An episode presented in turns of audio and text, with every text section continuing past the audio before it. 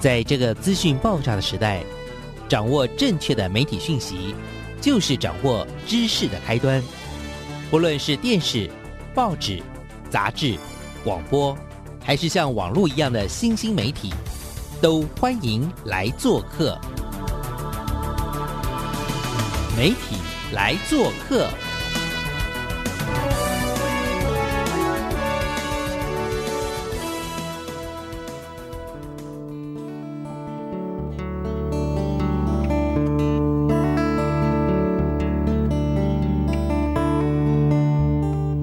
媒体大小事，欢迎来做客，各位听众朋友好，我是小黄老师，很开心又在礼拜一的上午跟所有的听众朋友在空中相会，不晓得大家觉得。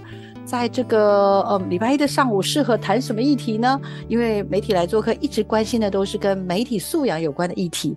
哇，今天呢，我找到一个从非常非常有趣的视角来关注我们在新媒体上发生的一些议题哦。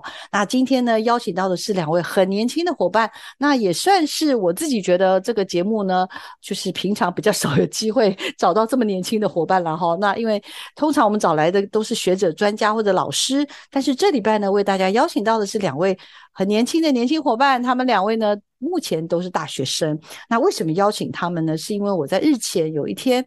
这个看到我的社群媒体的好朋友江江老师，江江老师也是我们这个节目的老朋友了，以前也是我的好伙伴、主持人。那他有天就分享说，哇，江江老师在布莱梅这个广告公司服务，那他就谈到说，哇，他最近这一组实习生哦，这个做的一一整个系列的这个专题，他觉得非常非常的引以为傲。他觉得没想到我们的实习生实在这么给力，让他觉得台湾有希望。到底他们在这段时间暑假期间到底做了什么事？然后。后呢，在这过程当中，这个议题又有机会去感动多少人？哈，那今天谈的这个议题，虽然虽然听起来好像老调重弹，叫做谈的是有关校园霸凌，但是他讲故事的方式是完全是超乎我们的想象。好，我们就来邀请我们今天的两位受访者，他们一位是来自政治大学，目前升大四的林玉敏同学，我请玉敏同学自己先跟听众朋友自我介绍一下。好了，来，玉敏，请。Hello，大家好，我是来自政治大学广告系的林玉明。那我们另外还有一位帅哥，他目前呢是呃辅仁大学大四的同学，叫庄俊义帅哥。我们请俊义跟听众朋友打个招呼，请。Hello，大家好，我是辅大应美系大四的庄俊义。两位都算是学有专长了哈，跟大家聊聊，你怎么会想要去实习啊？一般大学生不是暑假 就是要稍微 放轻松一点吗？来，俊逸，请。我这一开始会去找布莱梅实习，是因为说，就是其实我学的是平面设计相关的，很少会接触到广告设计。想要说，就是或许可以利用两个暑假的时间去看一下，可能别人到底在做什么，或是设计圈之外的那些。人到底在做什么？业界在乎的是什么？是有点像是希望可以跨出自己的舒适圈的那种方向，所以才会选择想要去来实习的。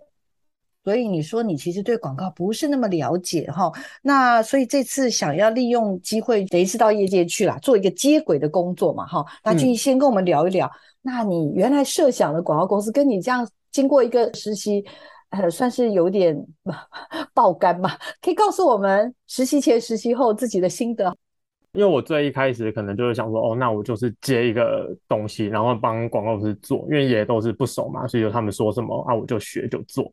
但后来其实因为这次比较特别，是接到了霸凌的相关议题，就是我也是在做着做着之中，就是慢慢去慢慢去领悟、感受到说这个议题是。真的是值得去大家去关注的，而且是可能我们年轻这一辈已经习以为常，但一直忽视的事情。那这种事情既然大大家没有看见，那就是我觉得，那身为可能做广广告或者做一些不管是视觉还是什么样，就做传达的人，可以去跟大家说的事情。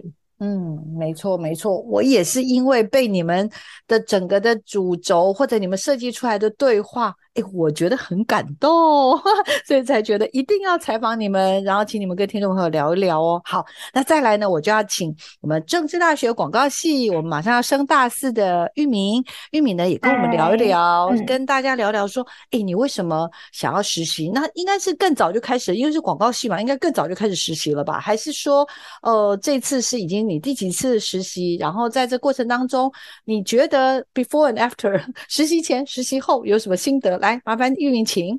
其实算是我第一份的实习，然后当初其实，在一开始要找实习的时候蛮忐忑，因为大三下就我们广告系的人大部分都开始陆陆续续去找许多家的实习单位做实习。那呃那时候我就在思考自己究竟想要往哪个方向去进行摸索跟去学习。那我一直以来就呃除了是因为自己念广告。再加上自己对于广告，不论是从发想创意啊，或者是如何去执行一个创意，都非常有兴趣，所以就决定投入广告业做实习。那那时候其实投了蛮多的履历，那布莱梅就是其中一家。最后会选择布莱梅，也是幸运被布莱梅选上的原因。其实最主要就是因为，呃，布莱梅每年的实习计划都很特别，就是他们。每一年都是投注在公众的议题上去做执行的企划。那像是之前他们也有做过关心河川啊，或者是让父母和孩子一起谈性这个议题。我觉得那时候就已经让我觉得哇，原来广告可以也去讲这些不同范畴的类型的议题。然后再加上，其实，在甄选前，我们也知道大概方向就是要朝霸凌议题去摸索。加上自己对于这个议题其实蛮陌生的，然后也想去尝试壮胆自己，到底可以从中学习到什么样的广告面貌，所以就决定投下我的履历。那也很幸运的，就是进入到布莱梅去针对这个社会议题进行发声。Before 跟 After 最大就是让我知道，原来广告可以以一个全新的视角去讲述一个可能对对大家来说比较严肃跟艰涩的议题，然后能够让大众以一个比较知道哦，原来这个件事情并不是这么遥不可及，或者是这么难以接触的一个话题。所以我觉得，嗯，这是我最大的感受吧。非常谢谢玉米的分享。因为其实，呃，布莱梅这一次呢，其实是让实习生呢去经营一个。Instagram 就是一个社群媒体的一个账号，那这个账号呢，呃，就我所知，它其实已经有一段时间了。那可是之前它有一些很酷很酷的一个计划跟特展，我就已经觉得非常有趣。但是后来呢，这个我们俊逸跟我们的玉敏呢，他们两个加入之后呢，启动的另外一个计划叫做“我可以帮忙”，这个更是好玩到不行了。所以我今天一定要请大家来听听这两位年轻人。他们在这个执行的过程当中的心路历程，因为所有的事情，其实刚刚讲除了爆肝之外，其实还有很烧脑哈。然后我们是不是请俊逸先跟我们大家先聊一聊？就我所知吧，这账号你拿到的时候，你应该会往下去翻翻翻，前面有很多刚刚讲很酷的一些做法、想法，甚至还有特展的部分，可不可以帮我们先介绍一下？我们借这个账号的话，其实是布莱梅在今年的儿童节的时候。针对校园霸凌议题做的一个线上的特展，是希望用展览可能校园中各种会霸凌孩童的东西，就用那些东西做展览，然后让可能年轻世代的族群可以更关注校园霸凌的这个议题。这次做的是他的第二波活动，叫我可以帮忙。那我们这一次想要做的就是说，让真的面对霸凌的孩童，又或者是那些旁观者。他们实际上可以去做些什么？可能去帮助那些孩童，又或者是孩童可以向谁寻求协助？就是这一次是我们想要去提供的这些管道跟资讯。可是就我所知，一个作为一个创意人，作为一个对一个议题有希望能够有想法的伙伴，其实在这个过程当中，从接到任务到最后长出现在我们看到有很多有法白、有补习班助教、有社工。有早餐店很厉害，早餐店的负责人有心理医师，有临床医师，有什么武术 教练，还有作家、律师，哇，好多！就我想知道这整个的有点像是一个生长的历程，怎么样从一个只是一个 slogan，一个一句话，到最后可以长出这么多东西来？那先跟我们也分享一下，大概你跟玉敏大概整个的思考，或者你们两个的想法大概是如何来？因为我们接到任务就是说要让大家来帮忙，所以就是可能要访问各种各行各业的人士。那我们我跟玉敏接到这个任务之后，我们就开始想说，哎，那可能是要找一些。嗯，是要比较幽默的方式，可能是采访公车司机，然后他可以靠站不停啊，什么之类的，就是比较好笑的方式呢？还是说可能像是找一些社工啊、心理师，是比较用严谨的方式去对待这个议题？这是我们一开始有面临到的一个问题吧？因为我们后来有去思考说，那到底是要用怎么样的方式才可以达到我们目的，是真正去帮助到孩童，让大家关注？所以我们后来是选择了用严谨的方式去对待。我觉得最主要就是我们的广告目的的设定吧。我们最主要就是希望让人人就是看到社群的贴文都知道，原来他自己也是可以帮忙的。所以我们不希望一开始设定的人选就是呃，可能他们一开始想象得到谁可以帮忙，可能老师可以帮忙。同学可以帮忙，我们不希望有这样直接的设定，所以希望可以找到更多方面的专家或者是素人，让大家知道原来不同的身份就可以提供自己呃符合自己身份或者是符合他的人生经历所提供的一些帮助。嗯，所以在人选上，我们一开始是希望秉持着这个理念去找寻我们要的受访者，这样。嗯，那刚开始你们在天人交战，到底要严肃风还是要走就是？比较轻松风，但最后选择还是稍微严肃。那刚刚玉明有分享说，那但是要找的人就不是我们一般能够想象到的人。那最后最后，我们真的找到一群，我个人觉得还蛮特别的一群人。那这些人当然容易想嘛，对不对？可是这些大咖们，我知道有有几位是大咖了，当然也有一些是就是有有蛮有专业的人。那请问这些人很好搞定吗？这些人为什么你？联络他，他都没有直接忽略你吗？请教一下俊逸好不好？呃，其实当初我们在寄信的时候，就寄信询问要就是能不能采访他们的时候，是受到蛮多打击啊。但最后出来的这些受访者都是对我们很好的。请问最残忍的打枪是什么？最暖心的受访者又是如何？好不好？来，俊逸有吗？因为我们当初有想过，可能要找一些生活中的素人。用一些就是比较孩童中生活中可以看见的那些人士，去提供一些他专业的观点。那我们那时候就是有采访一些可能就是公司附近的水果店老板，或是一些摊贩的阿姨之类的。对，然后他们有一些可能就会直接说：“那你你做这个反霸凌没有用啦之类的。”就是是直接当面去否定掉我们整个想讲的东西。那可能是我们连。呃，想跟他提概念去诉说我们想要讲的东西的机会都没有啊！我跟玉米当下是蛮受挫的啦，好可怜哦，好舍不得哦，是不是这样子？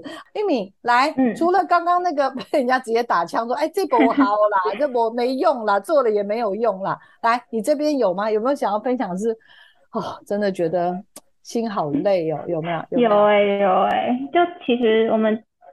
其实蛮受挫的，就是我们一开始要找寻这十二位受访者，其实前前后后寄了大概有快四十封的信，那大部分都被就是投入了就是信箱之后就不见，就没有回信，或者是就可能来了很多通电话，都问了一些问题之后就拒绝啊什么的，让我们其实第一周蛮痛苦的，就有一种呃好像是不是这件事情没有办法那么。容易引起大家的共鸣嘛，就有这样的自我怀疑。但过了那一周之后，其实原来才发现，其实有不少人就是还在犹豫期。所以后来陆陆续续有获得一些回应之后，我觉得就是过程就是看见光明。所以就是感觉上一直在洞穴里面，但其实远方在山洞里，但远方其实是有光线，只是我们还没有靠近，所以就是觉得一片黑。在那个第一周的感觉是这样，对吗？对，那有没有暖心，或者是第一通接到那个好的回应，说耶，谁答应我们了？可以给我们一个那样子的一个过程的分享吗？我觉得接收到他们，就比如说法律白话文，其实他们的举动就蛮让我很觉得很感谢，因为我们才寄出不到三分钟，他们就马上回信。而且还是说他们对这个议题也很重视，然后很感谢我们去访问他们，然后就有一种吓到的感觉。就我其实一直保持的心态就是我邀请到你们，然后我很开心，然后也很感谢你们接受我们的邀请，但反而自己被感谢就有点受挫，然后回来想想就觉得很窝心跟很暖心，谢谢他们就是这样子思考。然后另一方面就是也在邀请呃吕秋元律师的时候，其实那时候知道一直知道吕秋元律师很繁忙，然后。其实繁忙过程能够接受我们的访问，这也让我觉得哦，一切都很值得。真的好厉害！这两个小朋友、年轻人，他们很厉害，因为他们访问到好多，我觉得都很厉害、很酷的，愿意关心、一起关心霸凌问题的。专家们，那这些专家们不见得是说一定就是哦，我们是专门怎么样怎么样的专家，我们娴熟于霸凌的专家不是，他们其实有的只是真的觉得就是一个非常注意什么讲社会正义的一些意见领袖吧。然后他们在呃，当我们这两位年轻伙伴提出了他们愿意。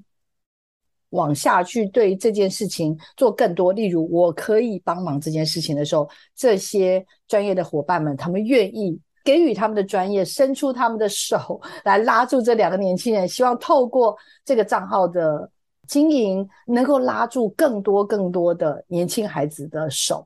那我自己的感觉是真的蛮感动的好，我这样解释，不知道俊逸认同吗？认同啊，在很多可能我们访问完之后，就是有很多受访者都会跟我们，就是很肯定我说，哦，你们做这件事情是很正确的，或者很对的。就是像可能是武术教练啊，或者一些心理师，因为他们本来他们的专业就是比较会接触到孩童，呃，可能特别是受霸凌的孩童，那他们就会说，那。我们做这件事情是真的可以帮助到他们，而且是对他们很棒的。至少在我去接受到就是那些肯定之后，那我会会感觉到，就是我好像付出的努力都有一个回馈，都值得了。是我有真的透过我们想做的事情、想说的话去。帮助到我们想要帮助的那些人，嗯，懂懂懂，好啊。然后真不好意思，小黄老师扯了个半天，还是没告诉大家这个账号到底叫什么名字。然后我们只说它里面有一些什么内容，对不对？所以呢，我要不要请俊逸跟听众朋友分享一下这个账号的名称，以及呢，你们在应该是从七月二十五号吧，是不是？然后开始启动了这一系列的计划，大概有包含哪些内容？先跟听众朋友很快的用一分钟。介绍一下这个账号，以及大概采访了些什么样的人物，请。嗯，好，他是在 IG 的账号，然后账号名字是一个 Hashtag，然后是我可以帮忙。我们这边总共有十二篇的访问，啊，每一个访问都是一个各行各业不一样的人士，然后每个人是会针对说，就是可能他可以透过自己的专业怎么帮助那些受霸凌的孩童。然后，呃，如果你再点开来看的话，它会在针对我们访谈到内容，它会提供一些可能是心法啊，或是一些面对霸凌的孩童可以做的事之外，又或是旁观者可以做的事。对，那除此之外呢，我们还有在也有做出，呃，后期有做出滤镜，那可以让让可能去观看这个账号的人，那可以去透过滤镜去再响应说那。让更多人看到这个账号，然后让更多人看到这个账号之后呢，就可以让更多的人去知道这个讯息。那我们也觉得说，那更多人知道这个讯息，那也可以去让受霸凌的孩童更容易去知道，这么多人是愿意去帮他站在他身边的。嗯嗯嗯，真的非常非常的有趣。我一定要再次肯定我们的玉敏跟这个俊逸两位年轻人哦，因为。像如同刚刚他们所分享的，在他们的这个邀请的这些对象当中呢，原来邀请大概四十位，那最后至少了成功的访问了十二位，我觉得都很有代表性的人物。有些是我们好像哦很有名气，但也有一些是超酷的人，像刚刚娟怡跟这个玉米也分享了，有武术教练，有律师、咨商师，还有法白。除了这个之外，还有很多很有趣的人。然后呢，到底这些人就是为什么他们要接受采访？然后呢，呃，我我其实蛮好奇，是他们又跟我们这两位年轻人聊了些什么什么话哈，然后呢，也希望在整个这个活动当中，大概能够希望能够滚动什么样的一种关于霸凌这件事情的新的可能性。我想接下来我要让他们两个继续跟听众朋友好好聊一聊。但是我想要先请教今天这两位优秀的年轻人，从小到大在求学甚至养成教育的一个背景当中，我真的忍不住要问一下玉敏好了，玉敏在从小到大有碰过类似这样子的霸凌，不管是不小心被霸凌了，或者是不小心可能霸凌到别人的议题，或者是我可能是个旁观者吗？玉敏方便分享一下给听众朋友吗？有诶，其实我觉得我在求学的过程，这三者身份我参与过，呃，我好像不小心霸凌别人，然后也有参与过不小心当了一个旁观的冷漠的第三者这样的身份，我会意识到我自己可能做过这样的事情，是也是透过这一次的计划让我反省自己过去的行为。大概是在国小吧，其实我就是一个大辣辣的人，我可能就是很像国小，大家都会三五个好姐妹都会走在一起，然后那时候我就比较像是一个呃发号司令吧，就可能我们去做什么，我们去打球，我们去呃福利社，我们去厕所什么的，然后比较像是一个这样的领头羊，然后可能偶尔跟别人发生不愉快的。语言的一些伤害的时候，就可能互骂互骂，然后就会不小心可能跟旁边的同学就说：“哎，我们不要跟他好了。”那这一切都是我在访谈完计划之后回去反省自己过去的行为，这样我好像其实默默就在那些呃可能邀约或是邀约身旁的朋友去孤立另一个人，嗯这样的行为，所以其实。我回头来想自己过去，虽然不自知这样的行为对别人造成伤害，但现在其实我蛮后悔的。然后，所以也造就我现在其实都会更谨慎小心对待自己的人际关系。然后另一个是，确实也当过蛮多次的旁观者吧，因为可能那时候。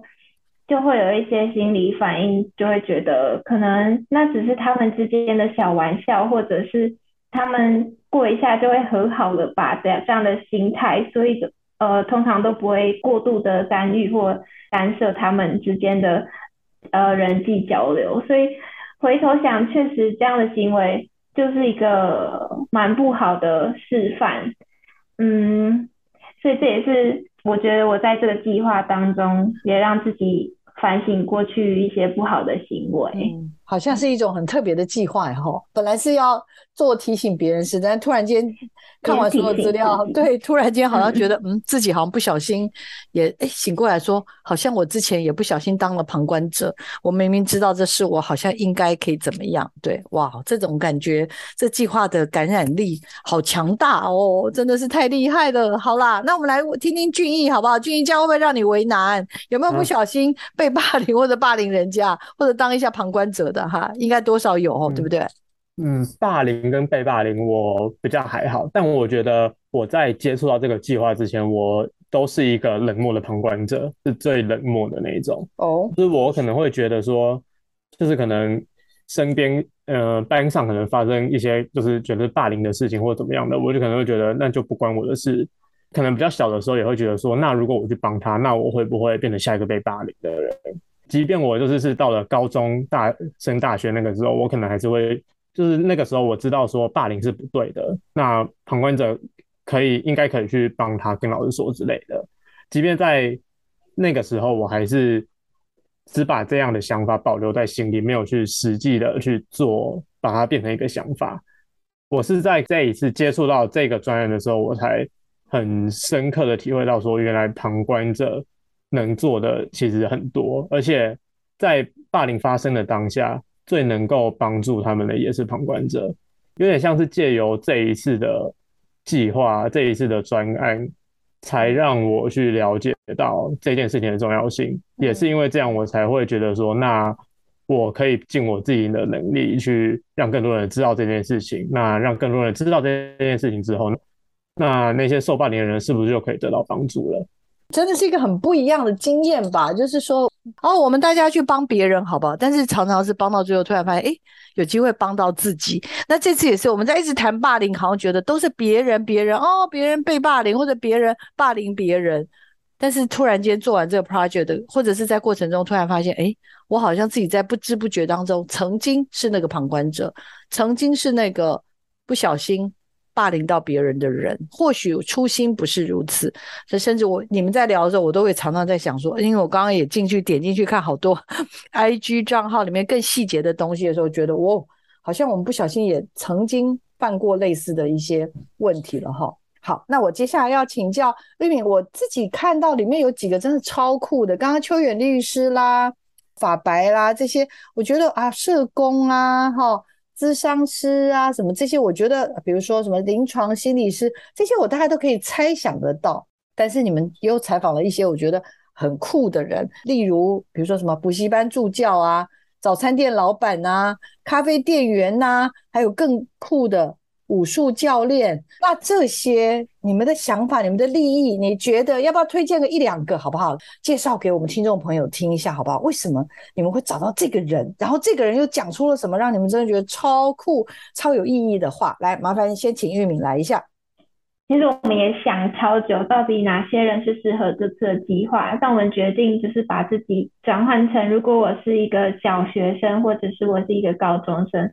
我生活周遭我会遇到哪些人，然后我们就去设想，他可能是一个去参加呃才艺班的人，那我们就找到了才艺相关的武术教练。我可能是一个呃走在捷运里面会遇到，可能就是我们找到的咖啡店员。那我有可能是一个。呃，喜欢逛社群平台，喜欢乱滑手机，然后去看 IG、Instagram 或 TikTok，所以我们就找到了在社群经营，然后对于法律很了解的法律白话文。所以我们都是把自己抽开，呃，然后去思考自己如果是一个小孩，我们生活周遭会遇到哪些人，或者是生活周遭会碰到哪些的名人这些，或者是素人这样的想法去进行我们的受访者的搜寻。然后其实。蛮多次的一些想法，呃，专家提供的一些求助办法，都让我蛮震惊，就蛮意料之外的。比如说，刚刚也有提到律师，原本期待可能他对于这方面就会提供法律的诉求或什么的，但他却说是让我印象深刻，是他提出逃避并不可耻，而且非常有用。他认为。对于你不喜欢或者是造成你伤害的一个环境，但你还没有勇气面对的时候，那就逃开吧。这其实一点都不可耻，而且这只是让你先平稳自己的内心。我也才会发现，哦，原来也有这样的解决方式。原来在过去对我自己的观念来说，这好像是一个。很羞耻啊，很不好的应对方式。但转个念，其实我们只是在放过自己，让自己先在找到勇气之前，能够以另一种方式去应对这样的状况。所以，其实有好多好多的帮助方式都让我蛮意料之外，也是希望大家可以从中去找寻到适合你的解决方式。可能在找的人物里面，有些是我们设想到，有些是在触类旁通。那到底我如果作为一个可能国小？或者是我可能是在某一个求学阶段里面的需要帮助的人，那这时候可能在哪里可以得到帮助，或者什么样的人可能可以帮助我？OK，那这个是我们玉米给我们的回馈哦。那俊逸你呢？那我讲好出早餐好了。那好出早餐，我们当初去联络他的时候，他也是蛮快就给我们回复，所以是算是蛮早就定下来的其中的访谈者。因为我们跟老板聊天的时候，就是是一个蛮轻松的一个谈话的氛围。然后呢，就是他那时候提出一些还我觉得还蛮不错的观点，就是他是就是像我刚刚有提过的，就是说霸凌会发生，就是小朋友对跟自己不一样的人的理解还太低了。会霸凌的可能是他可能长得太胖，又或者是比较矮，又或者是怎么样怎么样的。嗯，那小朋友不理解他们，没有办法去包容，所以才会进而去霸凌他们。然后他有讲到一点，就是我觉得也是一个很重要的观念，是说，就是其实，呃，我们学校可能在国小、国中，就是比较初阶的呃教育阶段的时候，都可能去教小朋友，就是就是国文要考好，英文要学好之类的，但没有教小朋友去人际关系这件事情，没有教小朋友去包容不一样的人、不一样的声音。因为我们可能在初级的教育少了这些东西的话，那小朋友就不知道，就会去霸凌人家。嗯那就变成说，那可能是一定要从可能某一次的经验去学到说，哦，原来我讲这些话，做这样的事情会让人家不开心。那这样的话才会发现说，哦，原来我伤到了人。但好像在教育上面这一块可以再更加着力一点。了解了解，请问一下，这个我们的咖啡店员 又是怎么回事？你们怎么会想要去找咖啡店员呢？我觉得这也是蛮特别的。就其实，呃，我们是想到说，就是那其实可能是国中生、高中生，那他们可能最常经过的是饮料店或是咖啡厅之类的，就可能他们念书啊什么的。那我觉得，那可能这样的角色就很接近。那我们就可能去开始去收集说，就是身边有没有朋友啊是在做相关的行业的，嗯，对。然后后来就是找找找，就终于找到了，就是我们去跟他分享一些我们想要做的事情、想要讲的事情。那他也就认同之后，他们他就可能提供一些，哎，那如果他是咖啡店员，他遇到一个受霸凌的小朋友来找他的时候，他可以给他什么样的帮助？因为其实说真的，像咖啡店员不像可能是那些心理师啊或者社工，可以就是很专业去帮他们。所以他后来就想说，那其实或许就是他可以就是用他的专长，可能是一个拉花，或是在被子上写一些关心他的话。就那种默默上、默默的去支持他，给他心灵上的支柱，让他知道有人是挺他的，好像其实就已经很够了。你知道，很有些当然蛮是我们可以想象的，但有些真的好跳脱。来跟我们分享一下好不好？那我就分享武术教练好了。就除了是刚刚我们提及的，我们从小孩、孩童自己生活周遭可能会遇到的人去找寻之外，其实我们也做了蛮多功课在受访者的资料搜寻上。然后我们就发现，其实蛮特别，是这位武术教练他创立关于去教孩童关于武术的初衷，其实就有一部分是为了让这群孩童可以透过武术去让自己更有自信。然后最大原因也是他自己过去就遭受了长期的霸凌，所以他对于这一块议题的发生就非常重视。然后我们也想透过很不同的寻求管道去告诉他们，呃，来自不同的职业身份也是可以帮忙的。嗯，嗯，没错没错，因为就会真的刚刚讲了，就是没有想到。好了，有没有人联络但最后没有用到的？这样会不会对不起人家？哈哈，玉敏跟俊怡，还有过程中两个人没吵架吗？呃，我们其实都没有太大的吵架，就我只好我自首，我都对他比较凶。也还好啦。好啦，可以了，现在两个人麦都可以开了啦，哈，可以互呛了啦。而且跟听我报告，他们两个本来真的不认识，他们俩不是情侣，他们真的是不认识的朋友。应该说没有参加这个实习计划的时候，其实两个是完全不认得的吧？没错吧？对啊。好，那我们可以请大家聊一聊跟对对方的第一个印象嘛？来，玉米，你对俊逸的第一个印象，当然说，嗯，这未来是你未来要合作两个月的 partner，你对他的印象如何？对我的第一印象就是跟后来的印象都蛮一致的，就是他很就蛮算沉稳吧，然后蛮谨慎跟蛮细心跟有耐心的。哦，好的，好的，那你还那么恰北北，你这样对不起。好了，俊英，那换你吧。你觉得玉米是一个什么样的合作伙伴？第一次见面跟后来合作起来的话，before and after 来一下吧，请吧。我觉得第一次见面的时候其实不太准。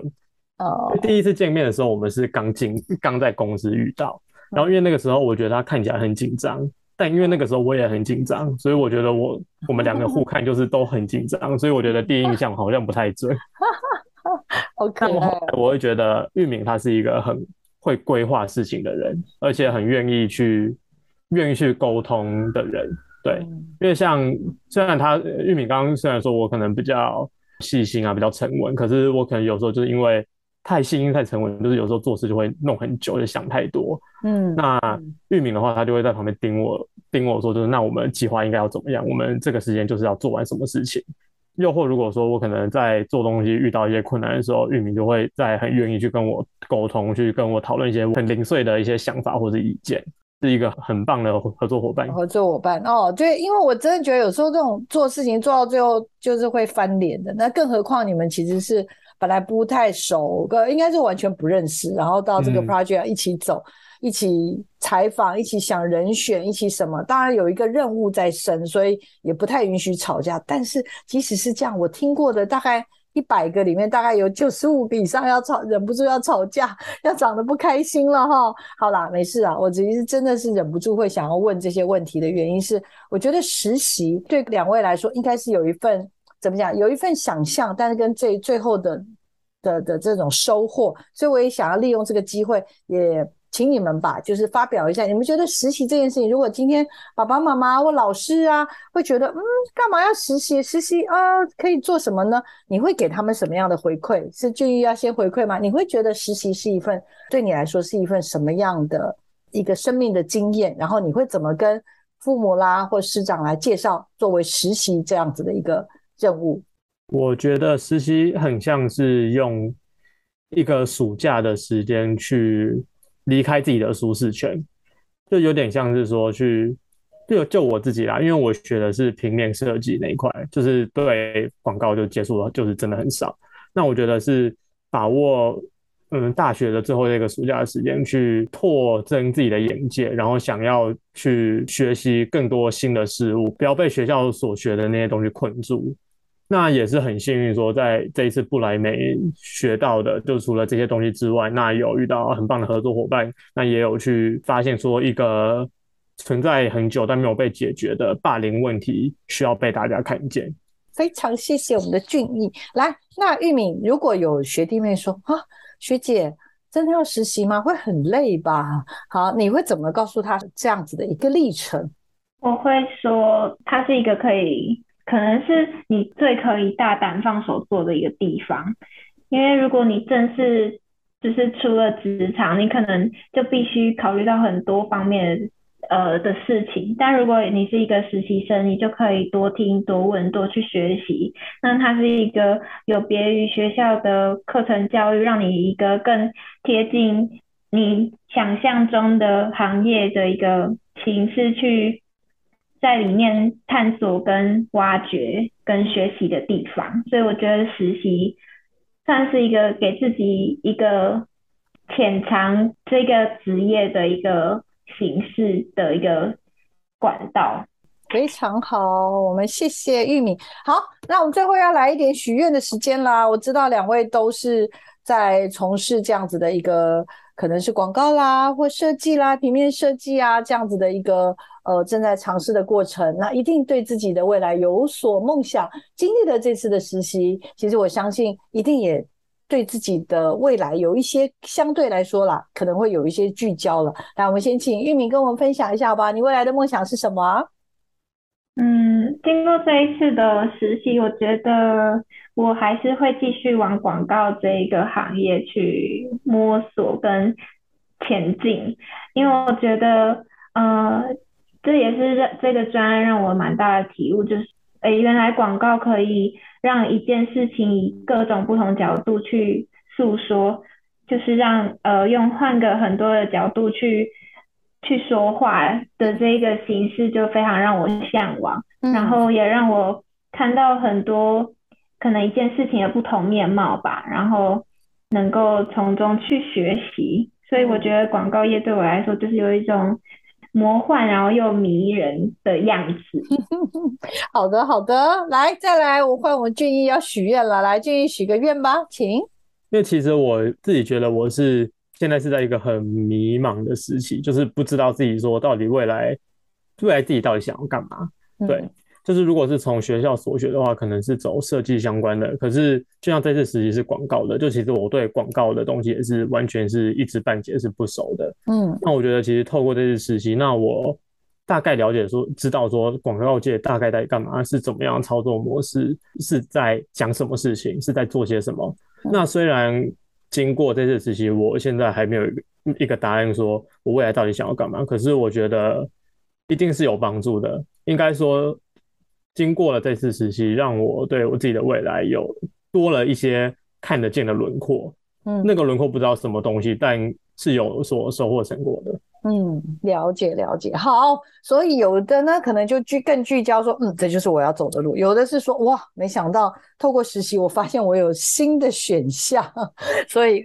好像感觉上没有那么简单哦。实习这件事情，我自己是真的觉得还蛮值得去尝试的。希望了也不要只是想说，哦，我这时候如果去打工，我两个月我可以赚多少钱？当然也可以赚钱，可是我觉得在实习的机会当中，有机会去浅尝未来我们想要探索的这些职业。那透过这样的过程，我想给各位可以从不管是玉敏或者是俊逸的体会当中，尤其像他们这次又创造出了一个真的我觉得蛮有意义的。I G 的这个系列就叫做“我可以帮忙”。那在整个的过程当中，我真看到了，就觉得真的是还蛮贴心的。然后愿意去聚焦霸凌这件事情，也提出了一些新的想象。所以今天特别介绍给所有所有收音机前面听众朋友，也希望你跟我们一样开始关心霸凌，也想想其实有很多这种所谓的社群媒体的。力量也能够去让大家更关注哦。那也希望我们这些遗憾的事情不要再发生了。那我可以看到他们的活动很特别，我可以帮忙这个活动。他强调的是我们能做的比想象多。然后呢，它的起始点叫做七月二十五号，结束时间叫做结束的那一天，对不对？所以那结束的那一天指的就是没有霸凌的那一天吧？是吧，两位？是没错，对对对。OK，谢谢你们的巧思，而且我也非常感谢你们两位这么用心，然后花了这么多的心思在暑假愿意贡献，然后也希望让更多人去关注霸凌的议题哦。好。也祝福他们所有的事情都顺顺利利，也能够梦想成真。我们就在这苏打绿的《你在烦恼什么》的歌声当中呢，要跟所有听众朋友再会喽。我们再次感谢玉敏跟俊逸，也希望你们一切都顺利，好吗？谢谢你们，谢谢，谢谢俊逸。好，我们就下礼拜同一时间，请听众朋友持续锁定我们的媒体来做客。我们下礼拜见喽，拜拜，两位谢谢你们，拜拜，拜拜，谢谢。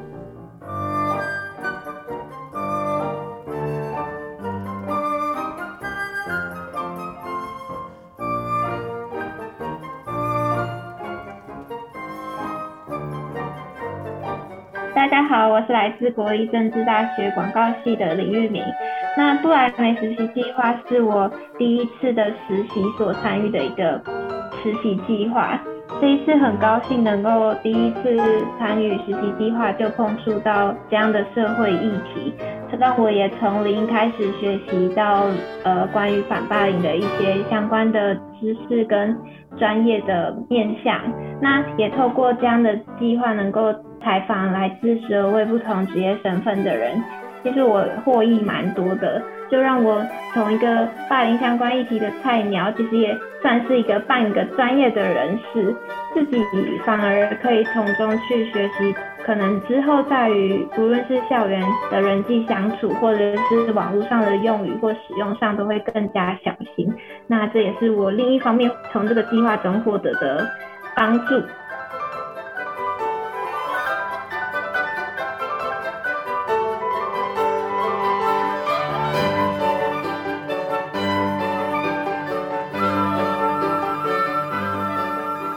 嗨，我是辅仁大学应用美术系的庄俊义。这一次到布莱梅实习，我最大的感触是说，就是接触了这一次的专案，除了是在对我们想要对的旁观者说他也可以帮忙之外，我觉得也很像是在对我自己大声的喊话，因为我觉得我自己以前就很像是那样子的旁观者。嗯，我们受访的其中一个受访者之一，Matt，他就说到说，霸凌很可能是源自于说我们对跟我们自己不一样的人理解上有落差，没有办法去理解，所以没有办法去包容。那我觉得我自己也是因为透过这一次的专案，才可以去查了很多资料，访谈了很多人士，思考过后才去想到说，那如果我遇到这样的事情，那我该怎么办？我们现在身为是可以去诉说这件事情的人。那我们是不是应该更用自己的能力去让更多人知道这件事情？就我会觉得这一次的实习不只是把布莱梅他的这个专案做好，而是用我们自己的能力让更多人知道这件事情。